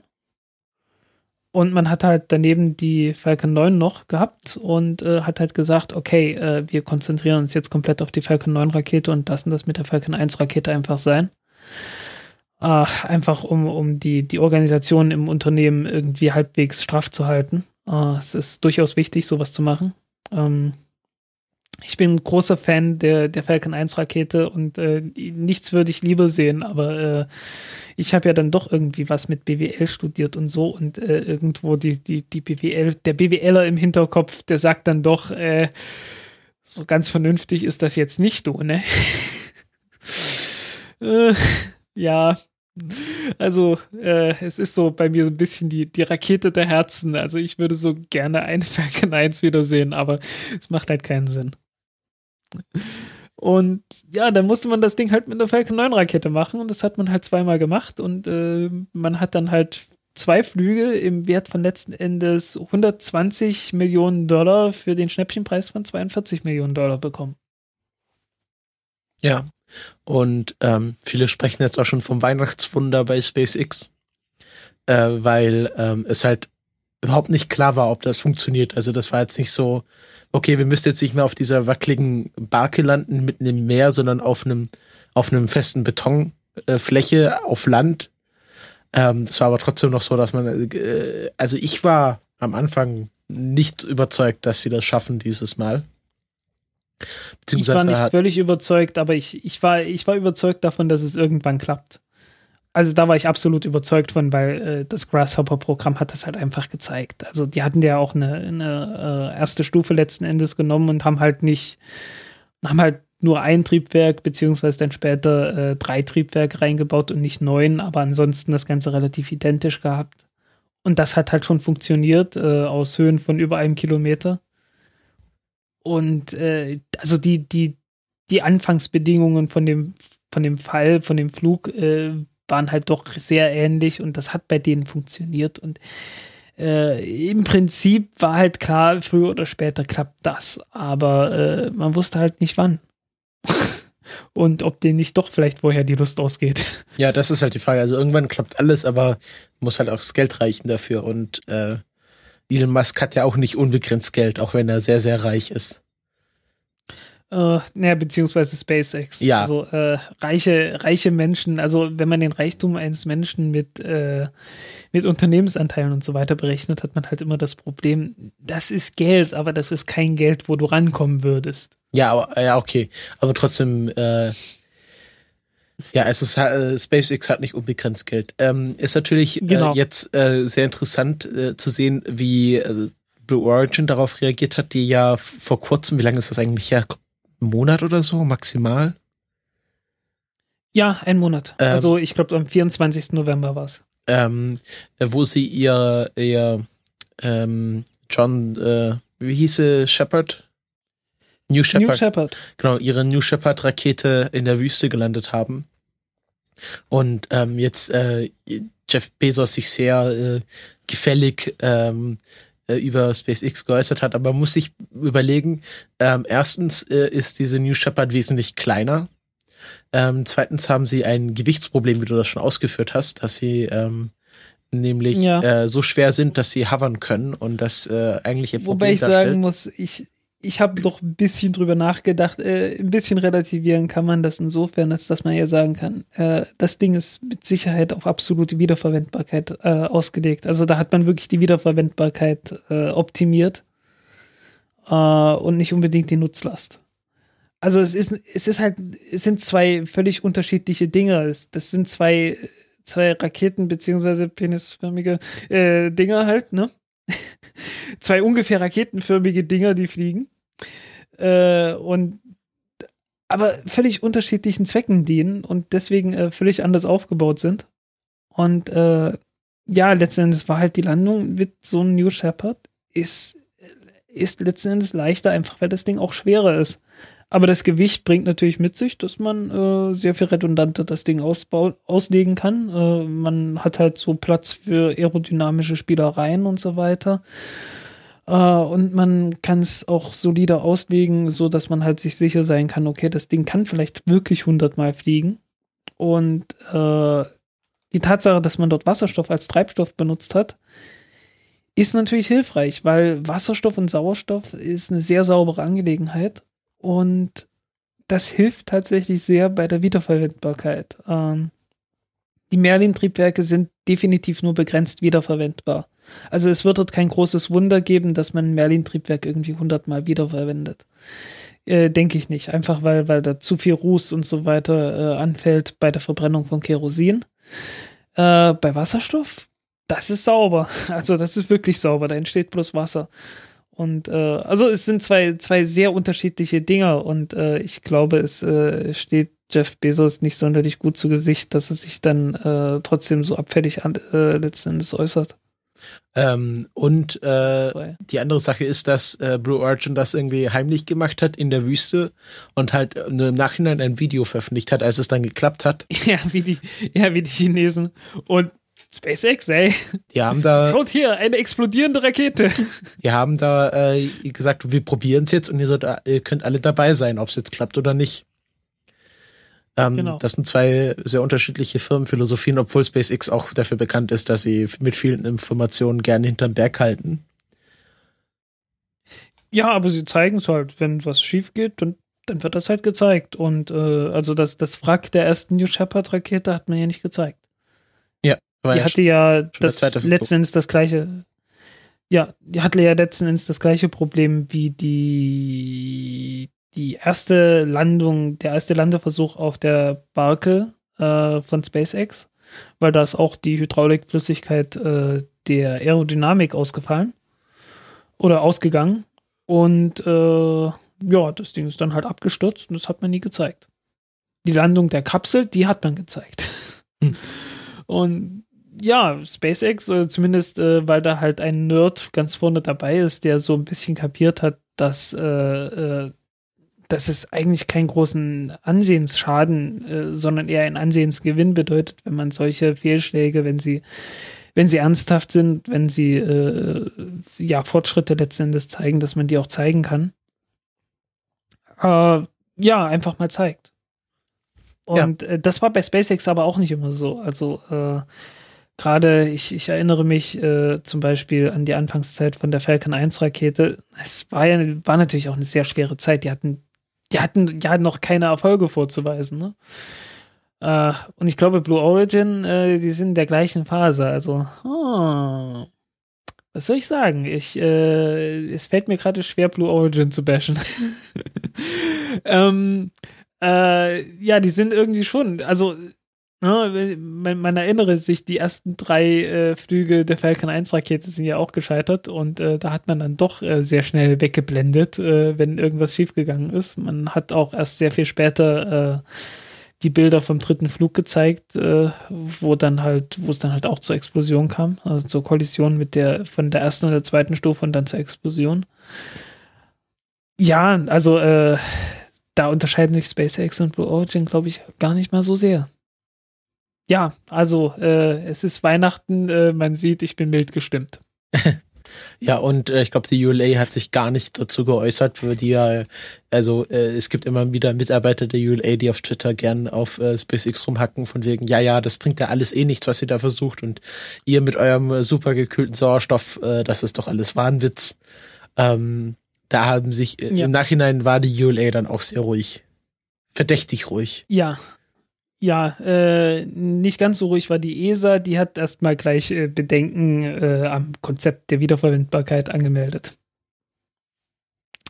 Wohlgemerkt, nachdem sie selbst ein Wiederverwendbarkeitskonzept namens Adeline vorgestellt hat. Ähm, Er hat ja irgendwie jeder äh, so ein Wiederverwendbarkeitskonzept gerade in, in der Schublade liegen. Also ja, ja, ULA will das äh, ja irgendwie mit Helikoptern abfangen und äh, solche Späßchen machen. Ja. Ja, Triebwerke abtrennen, äh, am Fallschirm äh, zu Boden schweben lassen und das Ganze dann mit einem Helikopter in der Luft abfangen. Äh, ich meine, es ist nicht so viel wahnsinniger wie der Versuch, die, die Stufe auf äh, einem Schiff landen zu lassen. Muss man auch sagen, also so, so unendlich viel wahnwitziger ist es nicht, aber ich will nicht in den Helikopter sitzen. Kann eine Drohne machen. Also, ich, ich glaube, in einem Helikopter möchte man echt nicht sitzen, wenn es dann heißt, äh, ja, und da vorne, da fährt, da fällt gerade ein sechs Tonnen schweres Triebwerk runter. Und das sammelt ihr jetzt mitten im Flug ein. Viel Spaß auch. Und verheddert euch bitte nicht im Fallschirm. Äh, nein, danke, ich möchte da nicht drin sitzen. Ja, wie gesagt, kann man ja eine Drohne verwenden, haben ja die USA genug davon. So eine Ja, und Reaper-Drohne. äh, ja, äh, ich meine, SpaceX hat ja ein Drohnenschiff benutzt dafür, ne? ja, und äh, Quadcopter für, äh, für Videos. Also zum Beispiel bei den Grasshoppers haben sie ja mal so einen Quadcopter in die Luft gehängt, der dann äh, Ja. einen guten Blick hatte. Ähm, ja, ich glaube, das ja, war's von apropos unserem ESA. Jahresrückblick. Hast du noch Apropos was? ESA. naja, die ESA hat äh, angefangen, die Ariane 6 zu entwickeln. Ah, stimmt, genau. Und die Vega C. Das war im August. Äh, also beziehungsweise es war ja ein längerer Prozess. Also äh, letztes Jahr, 2014, war es ja schon so, dass die, äh, dass das Konzept der Ariane 6 komplett umgestoßen wurde. Sollte ja erst äh, praktisch komplett aus Feststoffboostern bestehen und dann nur noch äh, eine Stufe oben drauf und dann fertig. Äh, das war komplett unflexibel das Konzept damals. Und das äh, hat man dann zu Recht äh, ja, kritisiert. Und dann gab es ein neues Ariane 6 Konzept. Und das hat man jetzt. Und die Ariane 6 sieht so aus wie die Ariane 5, bloß mit kleineren Feststoffboostern. Tada! Die Feststoffbooster haben allerdings den Vorteil, dass man sie auch in der Vega-Rakete benutzen kann, weil von der Vega-Rakete stammen sie. Äh, die werden jetzt in einem Stück gefertigt, nicht mehr in drei Segmenten. Und äh, die Technik hatte man halt schon mal bei der Vega-Rakete ausprobiert. Äh, die erste Stufe der Vega-Rakete ist ein 80 Tonnen schwerer, also ja, man nennt es P80 Feststoffbooster. Tatsächlich wiegt er 96 Tonnen und äh, hat 88 Tonnen Treibstoff. Heißt aber P80, weil, er, weil ein Booster mit diesem Gewicht normalerweise 80 Tonnen Treibstoff hätte, wenn er nicht aus äh, Kohlefaserkomposit, sondern aus Stahl gefertigt worden wäre. also die, die Bezeichnungen sind totaler Schwachsinn. Ähm, und die neue Vega C, äh, das C steht für Consolidated, äh, hat dann den gleichen Booster, wie dann auch die Ariane 6 haben wird, nämlich ein P120 Booster, der, äh, ich glaube, 140 Tonnen Treibstoff hat oder irgend sowas. Äh, jedenfalls was in der Größenordnung. Und ja, Ariane 6 äh, wird letztendlich so ähnlich sein wie die Ariane 5 Rakete. Äh, sie wird die Oberstufe haben, die seit oh, 20 Jahren mindestens äh, geplant wurde. Für die Ariane 5. Äh, mit dem Vinci-Triebwerk. Das Vinci-Triebwerk hat den großen Vorteil, dass man es neu starten kann. Denn zurzeit benutzt man bei der Ariane 5 Rakete immer noch das HM7B-Triebwerk das nicht neu gestartet werden kann, was ein totaler Anachronismus ist, äh, weil dieses HM7B-Triebwerk, das wird seit der Ariane 2 Rakete benutzt. Also seit äh, Anfang der 80er Jahre und wird jetzt auch noch bis in die 2020er Jahre weiter benutzt werden. Äh, damals eine tolle Sache, gute Technik, also gut angewendete Technik in dem Sinn, dass man halt eine sehr einfache Technik benutzt hat, die aber funktioniert hat. Aber halt äh, jetzt ein totaler Anachronismus. Ähm, ja, die Oberstufe ist dadurch auch größer und man hätte aus der Ariane 5 Rakete damit tatsächlich dann noch zwei Tonnen zusätzlich Nutzlast rausholen können und hätte dann zwölf Tonnen Nutzlast gehabt. Was so ein bisschen eine Schallmauer ist, denn äh, viele Nachrichtensatelliten, die kommerziellen Satelliten, wiegen genauso um die sechs Tonnen. Dann hätte man zwei so eine großen Dinger auf einmal starten können.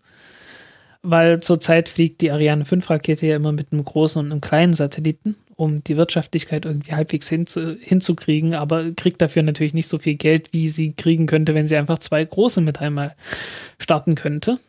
Die Ariane 6 Rakete äh, hat allerdings in der ersten Stufe, in der ersten Wasserstoffstufe, äh, weniger Treibstoff. Und nicht mehr 170 Tonnen, sondern 140 Tonnen. Und das Ergebnis ist, dass die Ariane 6 Rakete genauso viel Nutzlast haben wird wie die Ariane 5 Rakete. Also auch wieder großer Satellit und kleiner Satellit. Äh, zumindest in dem Vollausbau der Ariane 6 Rakete mit vier Boostern.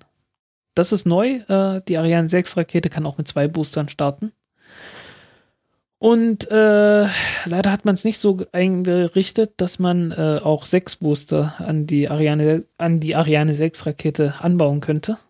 Ähm, dann hätte man so Nutzlasten um die 12,5, 13 Tonnen erreicht und hätte dann tatsächlich zwei große Satelliten äh, starten können. Man hätte zusätzlich noch die Möglichkeit gehabt, äh, einfach mit drei Feststoffboostern zu starten und hätte noch eine Zwischengröße gehabt. Weil mit zwei Feststoffboostern hat das Ding eine Nutzlast von ungefähr 5 Tonnen und mit vieren hat sie eine Nutzlast von ungefähr 10,5 Tonnen und äh, dazwischen gähnt eine große Leere. Ist also alles auch nicht so optimal. Äh, man muss sehen. Äh, wie gesagt, die Entwicklung ist noch nicht völlig abgeschlossen. Äh, so im Detail ändert sich immer mal noch was und äh, vielleicht kommt irgendwann noch das Detail dazu, dass man anfängt, äh, letzten Endes, äh, ja, zumindest die Möglichkeit äh, einzuführen, sechs Booster mitzuführen. Was ja, was irgendwie das Sinnvollste wäre. Auf jeden Fall. Ja, äh, das ist dann allerdings schon Teil vom Ausblick.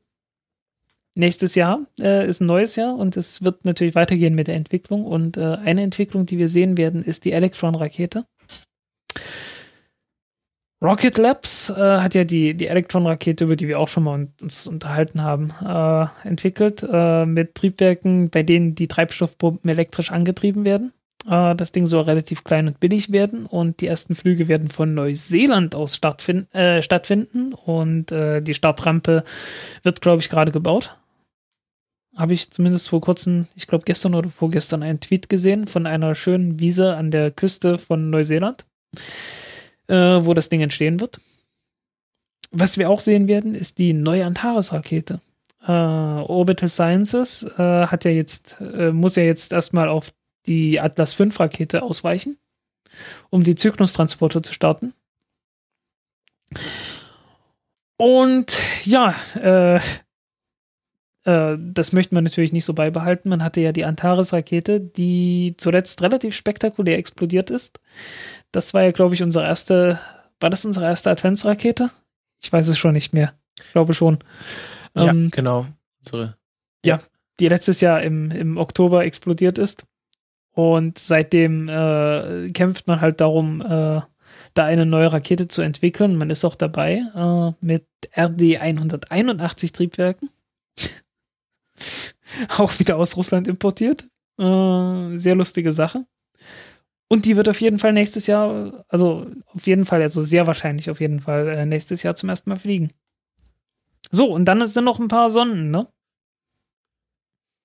Sonnen. Die. Ja. Entschuldigung. Meint Sonden. Sond, äh, ein paar Sonden. Ja, es ist, es ist spät, ich habe wenig Schlaf gehabt. Genau. Ähm, einmal ExoMars mit dem Trace Gas Orbiter. Das ist eine zweiteilige Mission. Entschuldigung, ich muss kurz ich räuspern. Ähm, und die wird nächstes Jahr starten. Das sind, ähm, äh, ja, das ist ein Orbiter, der um den äh, Mars herum orbiten soll und äh, Spuren in der Atmosphäre des äh, Marses äh, auswerten soll. Es geht ja natürlich hauptsächlich um so Dinge wie Methan, Sauerstoff, Edelgase, um natürlich äh, die Geschichte des Marses weiter zu erforschen. Und 2018 startet dann ähm, die äh, Landermission mit dem Rover Scaparelli, Scaparelli, der dann diesen, worauf ich sehr gespannt bin, diesen sehr schicken Bohrer hat, der auch mal etwas tiefer in den Mars reinbohren darf. Ja, zurzeit hat man ja im wahrsten Sinne des Wortes immer nur an der Oberfläche gekratzt. Meistens äh, mit irgendwelchen Rädern oder halt mit so einem kleinen Schäufelchen. Wie äh, beim Mars Polar Lander der auch. Äh, Phoenix, na, Moment, ist. Moment, Phoenix, genau, der ist, der, der ist abgestürzt, der hat äh, wahrscheinlich etwas tiefer gekratzt. Dabei aber ähm, äh, aus der Mission heraus vorgekommen ist natürlich die Phoenix-Mission, die letzten Endes äh, die gleiche Technik benutzt hat. Und die hat halt äh, letzten Endes so eine Baggerschaufel gehabt, mit der man dann äh, etwas im Marssand herumgekratzt hat und äh, tatsächlich Wasser gefunden hat. Wassereis damals. Ja, und dann noch Osiris Rex. Äh, ich muss gestehen, äh, der Name ist mir zwar jetzt so oft untergekommen, dass ich endlich mal hätte nachschauen Das ist auch ein ganz, müssen. ganz schlimmes Backronym. Also äh, ein, ein ein äh, Akronym, was man nur gewählt hat, damit das Wort möglichst schön aussieht. Ähm, und äh, richtig ausgesprochen heißt Osiris Rex Origin Spectral Interpretation Resource Identification Security Regolith Explorer. Also auf Deutsch Ursprünge, Spektrallienieninterpretation, Ressourcenidentifikation, Sicherheit, Regolith-Erforscher. Also ein äh, Akronym, was äh, so keinen wirklichen Sinn macht, aber natürlich Osiris Rex Klingt sehr nett. Und Ja, fliegt zum, fliegt zum Mars oder zum Mond? Weil Äh, Regolith gibt's ja überall. nirgend, weder noch. Es ist eine Weder noch. Asteroid ah, noch schlimmer. äh, Sample Return Mission. Also was man schon mit Hayabusa versucht hat und mehr oder weniger geschafft hat, aber nur halt als ein paar Staubkörnchen, soll hier, soll Osiris Rex zum, na, äh, wo fliegst du denn hin? Dum, dum, dum. Genau, zum äh, Asteroiden 101 955 Bennu äh, fliegen. Und Bennu ist auch so ein ägyptischer Gott, deswegen heißt die Sonde auch Osiris Rex, also wie der oberste Gott der Ägypter. Moment. Und ja, Ja, da und, soll man äh, ähm, ich, ein paar Gesteinsbrocken vom Asteroiden einsammeln und wieder zurückbringen. ja, und äh, wenn ich dieses, den einen Bestandteil dort, Resource Identification, äh, höre, ähm, den Rand habe ich schon gebracht. Kannst du das nochmal kurz zusammenfassen? Äh, lohnt nicht. Zwei Worte, reicht das? Okay, Gut. gut. Ja, okay, dann, dann Um den, bleiben wir hier dabei. diesen, diesen, diesen Rant werde ich jetzt nicht nochmal bringen. Äh, ich glaube, das war alles nur Helium 3 gewesen. Ich glaube, es kommt auch noch irgendwann ein, ein äh, längerer Artikel dazu. Also es geht wieder um Helium über den, 3. Galt, über, ja. den, über den Goldrausch in den Asteroiden. Äh, und wieso sich das nicht lohnt. Äh, Ja, aber Ja, auf jeden Fall ist es schön, drauf. dass man da, da, da ist ein, da ist ein Rant anhängig. ähm, es ist auf jeden Fall eine schöne Mission, dass man da äh, versucht, ein paar mehr Gesteinsbrocken von einem Asteroiden zurückzubringen, weil man hat ja so wenig Asteroiden auf der Erde. Und ähm, ist eine sehr interessante Mission. Ähm, wird ähm, äh, der, das Gesteins so raus äh, aus diesem ähm, Asteroiden heraus extrahieren, dass die Sonde ganz nah ranfliegt, äh, einen äh, Teleskoparm ausfährt, einmal kräftig durchpustet und dann das, was hochfliegt, einsammelt, mehr oder weniger. Und äh, das dann zurück zur Erde schickt. Also das ist eine sehr interessante Technik. Das haben wir, glaube ich, auch schon mal länger besprochen. Und äh, es wurden gerade die, ähm, äh, die groben Tests abgeschlossen. Also man hat jetzt ähm, die letzten Monate Osiris Rex auf Herz und Nieren durchgetestet und ist jetzt bereit, 2016 die Sonde zu starten. Und die Zeitlinie sieht so aus, 2016 ist der Start im September ungefähr. 2019 kommt sie am Asteroiden Bennu an. 2021 schickt sie die Probe zurück und 2023 soll die Probe auf der Erde wieder ankommen. Also wir werden noch ein bisschen Zeit verstreichen lassen müssen, bis wir wirklich diese Gesteinsproben auf der Erde haben. Ja, und auch wenn äh, das Ergebnis mit Sicherheit nicht sein wird, dass der große Goldrausch ausbricht und äh, die Miner, äh, die, die und die ersten Bergleute im Weltraum schon mal diese, die Sachen packen und die Schürfausrüstung zusammenschnüren. Äh, für die Wissenschaft wird das mit Sicherheit sehr gut sein. Das war's. Gut. Und ich glaube, damit sind wir fertig. Äh, ich muss ganz ehrlich sagen, ich bin fertig. fertig, Ja. fertig. Es war ein langes Jahr. Wir, Es war ein langes Jahr, es war ein, ein sehr langer Tag, wenn auch ein sehr, sehr schöner Tag. Äh, mit der Landung der Falcon 9 Rakete und äh, das wird uns im nächsten Jahr mit Sicherheit noch begleiten. Wird mit Sicherheit auch noch mehr Landungen als nur diese geben. Äh, irgendwann wird dann, werden sich Raketen dort stapeln. und dann werden wir sehen, was SpaceX damit, an, damit anfangen wird. ja, wir wünschen Ja. euch äh, äh, frohe Weihnachten, viel Glück und eine gute Nacht, um es mit den Worten der Apollo 8 Crew zu sagen. Und Ja, hoffen, dass ihr auch beim nächsten Jahr wieder dabei seid. Ja, und schönes Silvester. Äh, Feuerwerk wird uns die Raumfahrt mit Sicherheit noch ein paar Mal bieten. Äh, perfekt ist sie immer noch nicht und das wird sie auch nächstes Jahr nicht sein. Wäre auch langweilig. Ja, ob man sich drauf freut, ich, ich hoffe jedenfalls, dass dabei keine Menschen zu Schaden kommen. Äh, damit das Ganze äh, hoffentlich dann wenigstens äh, einen gewissen Humor behält. ja, genau. Wir freuen uns auf das nächste Jahr. Auf Wiederhören. Ciao. Welcome aboard the International Space Station. I'm Scott Kelly, along with my Expedition 46 crew members, Tim Copra and Tim Peake, and we have a message for all of you for the holidays. First off, we'd like to say what a privilege it is to serve on this International Space Station and how grateful we are to the teams on the ground that support our flying here, as well as all the science that's on board this laboratory. Christmas is traditionally a time for friends and families to get together, and although we can't be with our friends and families this year, we'll be orbiting the Earth 16 times on Christmas Day and sending all our good wishes to everybody back down on our beautiful planet Earth. Merry Christmas, Happy Holidays, and Happy New Year from the International Space Station.